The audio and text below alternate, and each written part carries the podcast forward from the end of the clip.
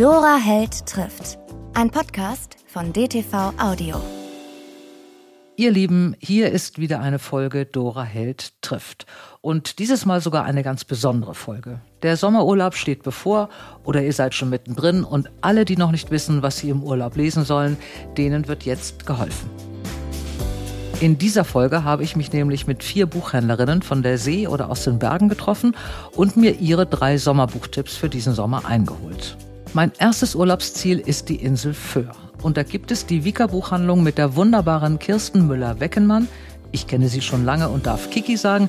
Liebe Kiki, was sind deine Tipps für den Urlaub auf Föhr? Ich habe natürlich jede Menge Tipps für alle äh, Lesefreudigen auf der Insel.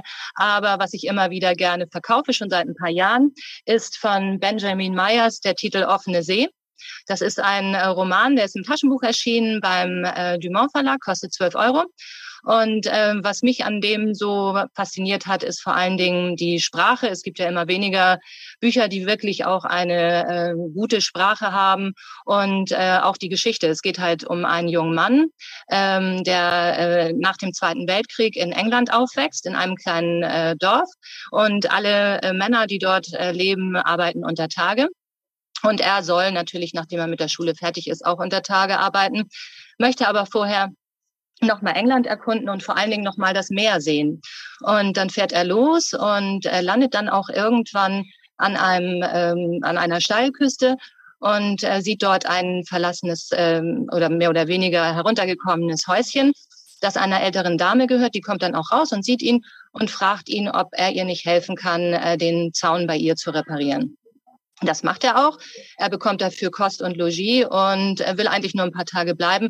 Und daraus entwickeln sich dann Wochen und eine Freundschaft äh, zu dieser älteren Dame, die ihm aus äh, ihrer Vergangenheit erzählt. Die ist ähm, früher war, war in London in der Kunstszene sehr stark involviert und möchte letztendlich, dass er mehr aus seinem Leben macht. Die merkt sofort, dass der sehr intelligent ist und äh, eigentlich ähm, nicht dazu geeignet ist, im Bergbau zu arbeiten und überredet ihn dann quasi mehr oder weniger, doch mal zu überlegen, ob er nicht was anderes machen möchte.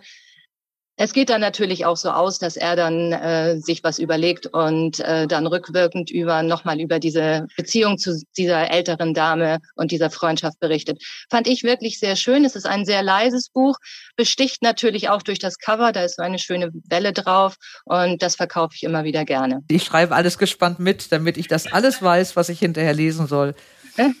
ja. Ja, der zweite ist ein Roman aus dem Frühjahr beim, im Hansa Verlag erschienen, ist ein Hardcover und ähm, äh, ist von der Fatma Aydemir Jins heißt er.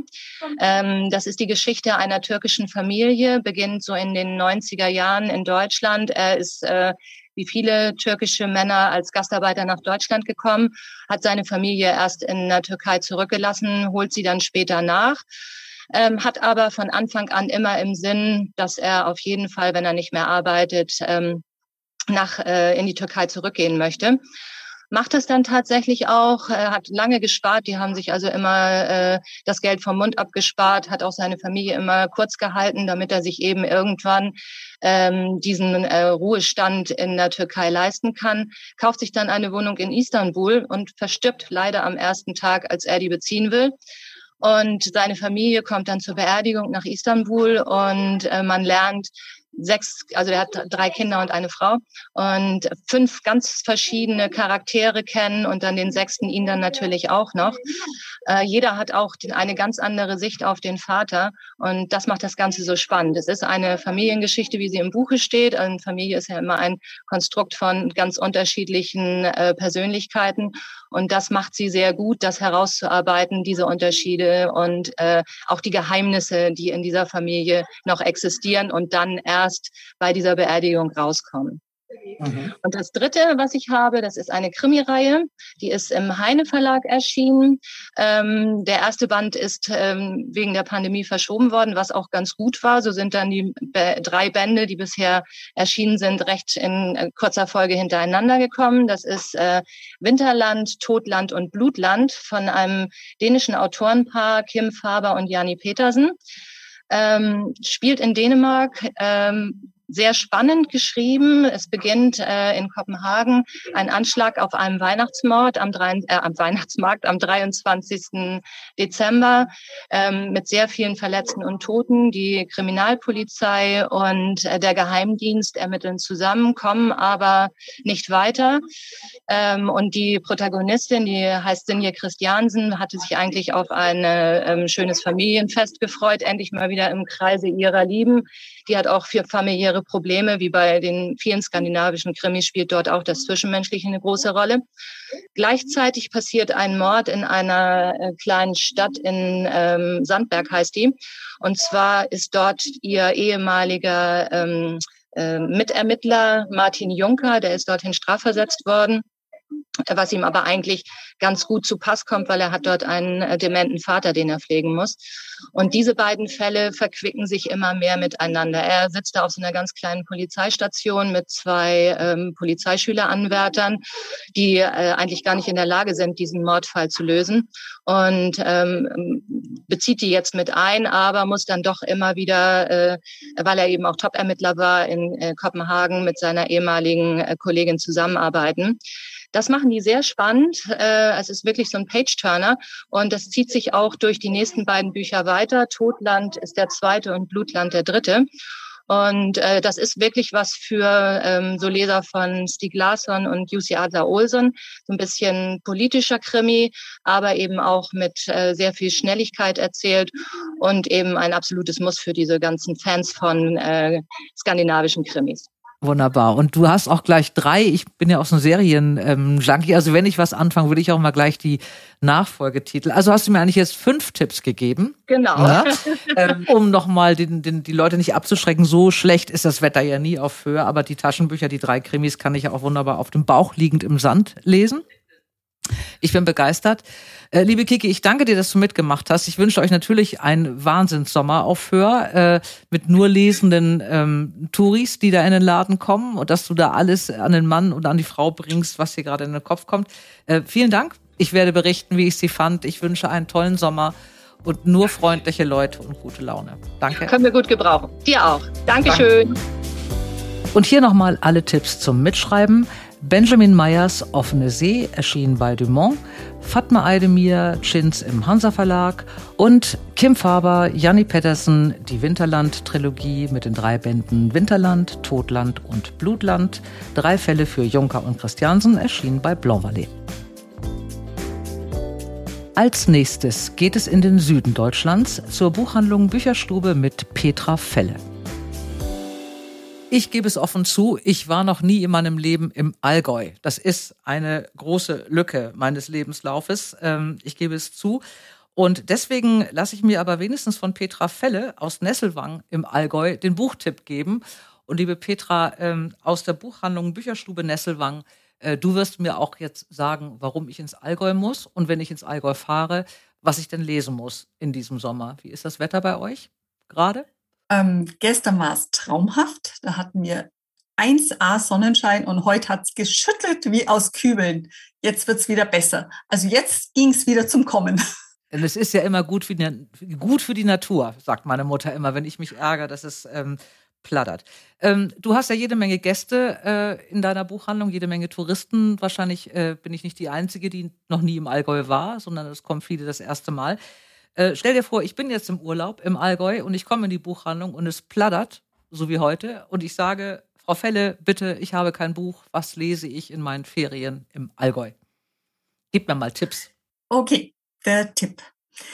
Der Tipp, der ist zwar ein bisschen von außerhalb, und zwar spielt er in Südtirol. Mhm. Äh, aber Südtirol und Allgäu, das sind Wert, die sind so nah beieinander, das ist fast wie Heimat. Und zwar geht es um eine Autorin, die heißt Jarka Kufsova. Äh, und der Titel heißt Bergland und das passt sehr gut. Mhm. Es geht um einen kleinen, hm, kleinen Bergbauernhof, ganz, ganz oben, wo man gerade wirklich noch bewirtschaften kann, aber es ist wirklich Schwerstarbeit. Und ähm, es ist ein Drei-Generationen-Buch, aber die stärkste Figur ist wirklich die Rosa. Die Rosa Innerleit, äh, die vom Schicksal gebeutelt wurde, die eigentlich nie dafür vorgesehen war, den Hof zu übernehmen, weil es gab ja zwei Jungs und zwei Jungs, die waren, das war ein Reichtum für den, die Bauersleute, ähm, aber die sind halt dann politisch gesehen im Krieg geblieben. Die mussten sich ent entscheiden, Südtirol, Deutschland oder Italien, egal wie, sie mussten in den Krieg. Und die Rosa hat die Zähne zusammengebissen und hat den Hof erhalten. Und die hat wirklich Milchkühe gehabt, die hat Korn angebaut in dieser Höhe, die hat sich aufgeschafft, kann man sagen. Ähm, aber auch die Liebe ist zu ihr gekommen und sie hat ähm, einen Sohn bekommen, der dann allerdings, hat das Schicksal sie wieder ein bisschen mehr getroffen, ähm, alleine aufwächst. Und die zwei waren wie Hund im Kopf. Also es hat die Sorge der Rosa um den Sohn hat ihn so eingeengt, dass er nachher alles anders machen wollte als seine Mutter. Und dann gibt es dann noch den Enkel, den Hannes, der mit seiner Frau Franziska ähm, mit Herzblut den Hof bewirtschaftet, aber natürlich reicht es hinten und vorn nicht. Und deshalb haben sie beschlossen, okay, sie machen auch Ferien auf dem Bauernhof. Und das ist eine total nette Situation. Und da kommt man wieder ins Allgäu. Ähm, in Südtirol gibt es ähm, auch so eine Bewertung und da kriegt man Küken. Also fünf Küken ist super. Und da wird halt alles ähm, Picobello gemacht und da ist halt Heili, Heidiland und äh, die Bäuerin immer im Dirndl und mit äh, schick geflochtene Zopffrisur, also so wie man sich halt vorstellt. Aber die Wirklichkeit schaut natürlich ganz anders aus. Und die Franziska, die haben schon drei Kinder, das vierte ist unterwegs. Und ja, sie schafft es einfach nicht mehr. Und als dann der Mann sagt, das wird uns zu viel, wir müssen aufgeben, da hat sie einen Zusammenbruch. Und ja, auf jeden Fall, sie finden einen Weg für sie ähm, und für den Hof. Und der ist einfach genial. Aber jetzt würde ich spoilern, wenn ich das jetzt sage. Nein, das, das möchte ich nicht. Nein, nein, ich, ich, will ja lesen und die Urlauber ja auch. Aber es ist richtig Atmosphäre und es sind Berge und es ist äh, Dorf und, und. Und es hat auch so viel ähm, das Heimatsgefühl. Also zum Beispiel mhm. sagt man auch hier nicht, wie heißt du, sondern woher kommst du? Und das mhm. heißt einfach, woher kommst du, von welchem Haus kommst du, von welcher Hofstelle kommst du? Und dann weiß man eigentlich schon, ah ja, die gehört zu Kessels, also bedeutet das, der ist der Vater, der ist der Mutter, so viele Kinder sind daheim ähm, und so weiter. Und das kommt in dem Buch auch so raus. Also das, die Atmosphäre. Und das ist also nicht nur Südtirol, sondern das auch im Allgäu so. Also in dem ursprünglichen Allgäu. Und da gibt's halt auch wirklich nur die Kühe mit Hörnern und die draußen rumlaufen. Ähm, ja, wir haben es schon schön hier. Ja, gut, gut. Also kommen. ja. Äh, sagst du noch mal die Autorin bitte? Die heißt Jarka Kupsauer. Mhm. Und äh, der Titel heißt Bergland und ist im Wunderraum Verlag erschienen. Das Nette ist, die, diese Autorin, die kommt ja nicht von da, sondern kommt etwa von da, wo du kommst. Und die war ein halbes Jahr im Ultental und hat sich das dort angeschaut und hat mit den Leuten ganz viel geredet. Und man merkt so richtig, die hat denen zugehört. Die hat die Probleme gehört, die hat mit, ja, die hat es authentisch überbracht. Und das Ganze ist spannend zum Lesen. Es ist ähm, es saugt einen rein. Ich habe es jetzt gestern wieder gelesen, weil ich mir einfach gedacht habe, ah, nicht, dass ich was Falsches erzähle. Und dann hat es mir wieder packt. Habe ich wirklich in einem Schubs durchgelesen und habe gedacht, boah, war schon toll. Es klingt ganz, ganz schön. Das ist äh, auf jeden Fall der erste Tipp. Hast du noch einen für mich, wenn ich jetzt also zwei äh, Wochen Urlaub machen würde im Allgäu und es regnet jetzt doch noch mal länger? Als es in Hamburg das macht? Das könnte jetzt natürlich sein, dass du den schon kennst, äh, von Ewald Ahrens Alte Sorten. Ja, ich kenne ihn, ich liebe ihn, aber ich bin ja vielleicht dieses Jahr noch nicht im Allgäu, aber ganz viele andere Gäste. Gerne als Urlaubstipp. Also ähm, das ist der zweite, also der erste Band eben, der sehr bekannt wurde von Ewald Ahrens und es geht wieder. Es sind ja sehr viele Frauen, die lesen, aber nichtsdestoweniger, ähm, es geht um zwei Frauen. Eine ganz junge, das ist die Sally, die ist gerade kämpferisch drauf. Sie, äh, sie ist mit nichts zufrieden. Sie ist so richtig ah, gegen den Strich gebürstet, kann man sagen. Sie war, ähm, hieß, sie sei magersüchtig und sie ist von der Klinik weggelaufen und stapft jetzt den Weinberg hinauf, noch so voller Zorn. Und dann wird sie überholt von einer älteren Frau auf dem Traktor, die arbeitet oben und als sie dann oben ankommt, die Sally, ähm, sagt die Frau, du kannst du mir helfen? Ich habe mir verhängt und sie packt an und dann ruckeln sie den Traktor und den Anhänger wieder auf die Straße. Dann fährt die ältere Frau weiter und als sie so, so nicht weit weg war, sagt sie, und wenn du eine Schlafgelegenheit brauchst, kannst du mit zu mir kommen. Das ist der Beginn. Und danach wird diese zwei Frauen, älter und jünger, die alle so viel Dellen bekommen haben in ihrem Leben, ähm, haben ihre eigene Art, sich zu lassen und nicht einzuengen und dem anderen Raum zu geben und die einfach, das Wichtigste wird besprochen, aber alles andere ist frei. Also kein, und das ist für beide diese Öffnen des Kokons. Und es ist, oh, das ist einfach, das geht unter die Haut. Das Buch geht unter die Haut und ähm, es steckt ganz, ganz viel drinnen an Schicksal und wie er schreibt, er hatte schöne Wortwahl, das kennst du. Er, er malt Bilder, er malt mit Gerüchen. Das fand ich auch, wenn er immer beschreibt, wie die Birnen riechen. Es geht um alte Sorten, also es geht um alte Birnensorten und ähm, die werden aufgeschnitten. Es wird gezeigt, wie schön die sind und wie die riechen und wie die schmecken. Da habe ich immer das Gefühl, ich brauche jetzt sofort eine Birne. Ich brauche jetzt ganz sofort eine Birne, ganz dringend ja, ein so schönes Buch. Das ja. war jetzt die Kurzfassung, weil da möchte ich nicht so viel vom Inhalt erzählen, weil es einfach, mh, hm, da muss man sich doch ziehen lassen durch das Buch. Ja. Das ging mir auch so. Man, man, man will sofort mit Obstbau anfangen irgendwie. Man lernt ja, ja richtig viel. Ich habe ne? dann auch das ich habe ja. sogar einen Apfelbaum gekauft. Kein Birnbaum, der geht bei uns nicht so gut, aber ein Apfelbaum, eine alte Sorte. ja. Wunderbar. Liebe Petra, hast du noch einen was ganz anderes? Ich habe noch was ganz, ganz anderes. Das ist aber ein Buch, das ist ein bisschen schwierig zu erzählen, aber das ist eines meiner Lieblingsbücher. Das ist von Charlie Mackesy, Der Junge, der Maulwurf, der Fuchs und das Pferd. Das ist ein Buch, das gebe ich gerne dem Kunden in die Hand und er soll selber reinschauen, weil es sind wunderbare Tuschezeichnungen.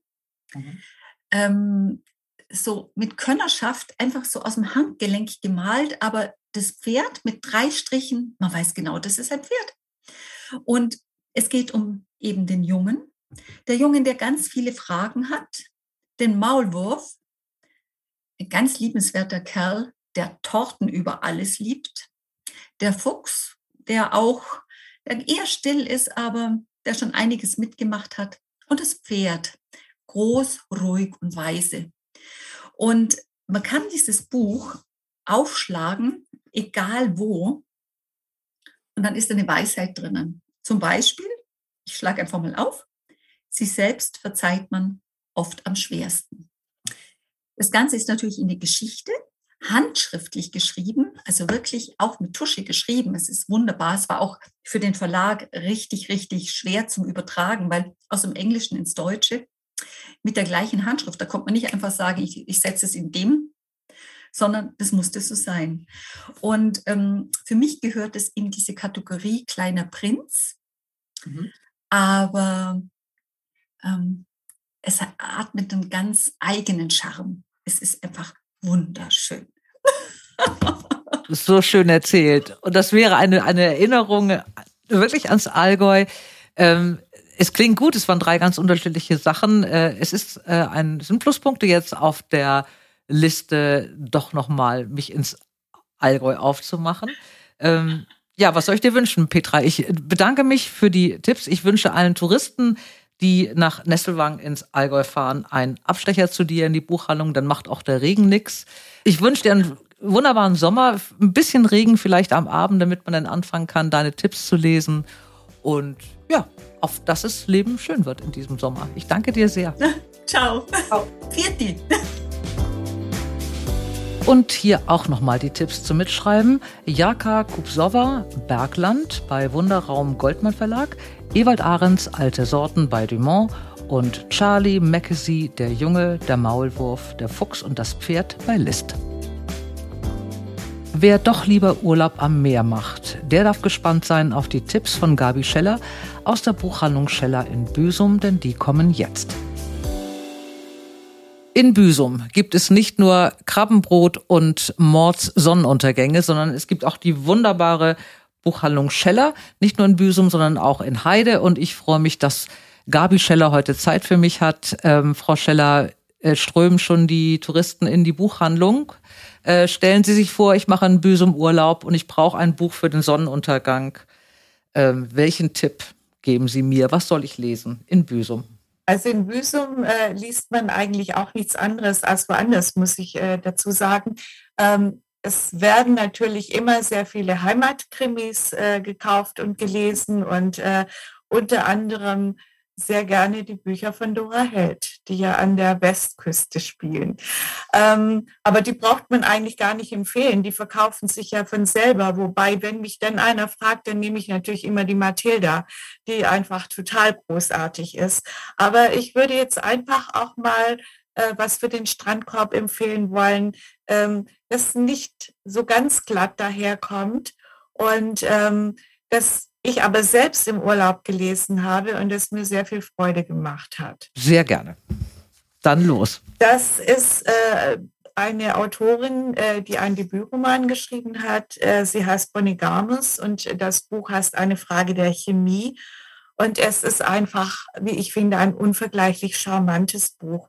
Äh, vieles, was darin geschildert wird, das erinnert mich an mein eigenes Leben als junge Frau in den Anfang 70er Jahren, als ich meine Lehre im Buchhandel gemacht habe und äh, wo ich einmal fast nach Hause geschickt worden wäre, weil ich eine knallblaue Korthose in die Buchhandlung angezogen habe.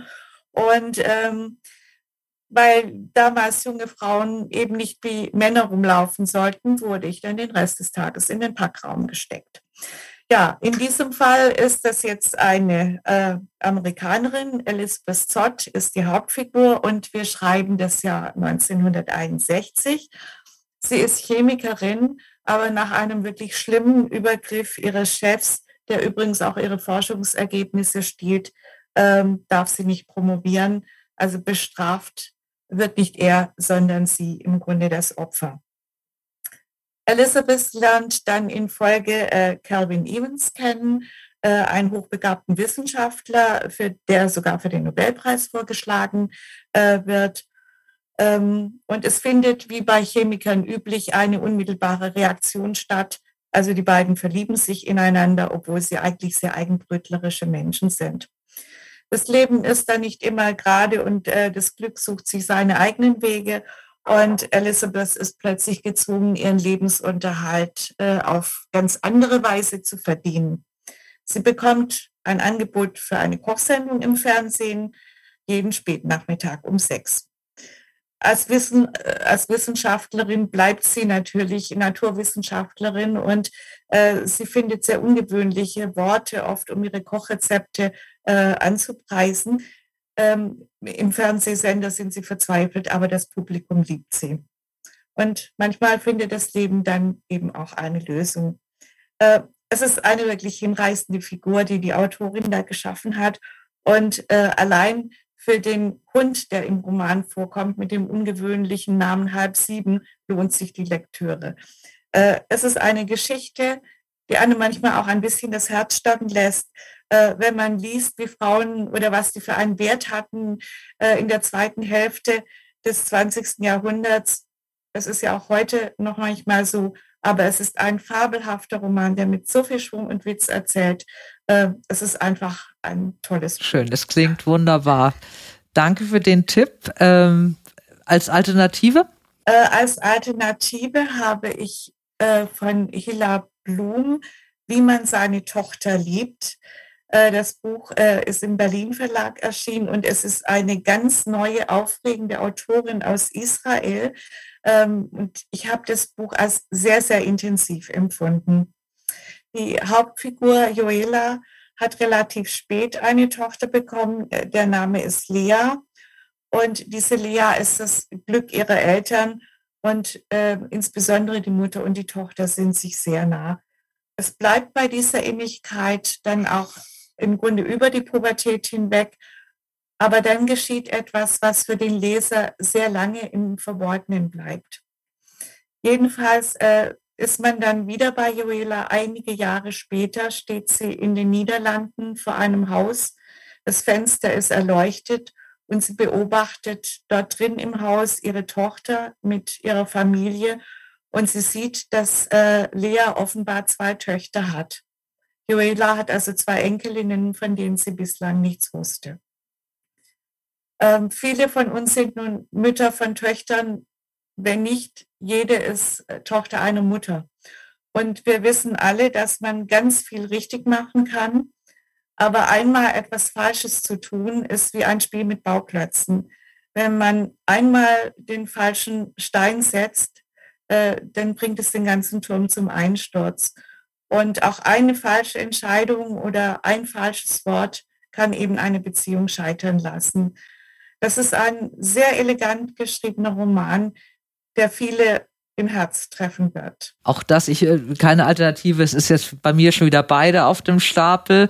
Äh, mit der Gefahr, dass der Stapel größer wird, äh, hätte ich dann noch gerne doch noch einen dritten. Es sind drei Wochen Urlaub, die ich vorhabe, irgendwann zu machen. Ja, ich hätte jetzt noch ein, ein Buch, das also, das ich als sehr spannend empfunden habe. Es ist keine äh, Lektüre, die man so leicht wegsteckt, muss ich sagen. Äh, ist aber ein Buch, das mich sehr lange sehr beschäftigt hat. Und äh, der Autor ist ein sehr charismatischer Mann. Ähm, das ist Abbas Kida, ähm, der im Irak geboren ist. Äh, das Buch heißt Der Erinnerungsfälscher. Und ähm, auf diesem auf dem Buch dieses Autors mit deutschem Pass übrigens äh, steht das Wort Roman. Ähm, es entspricht aber sicher in wesentlichen Teilen dem Leben von Abbas Kida.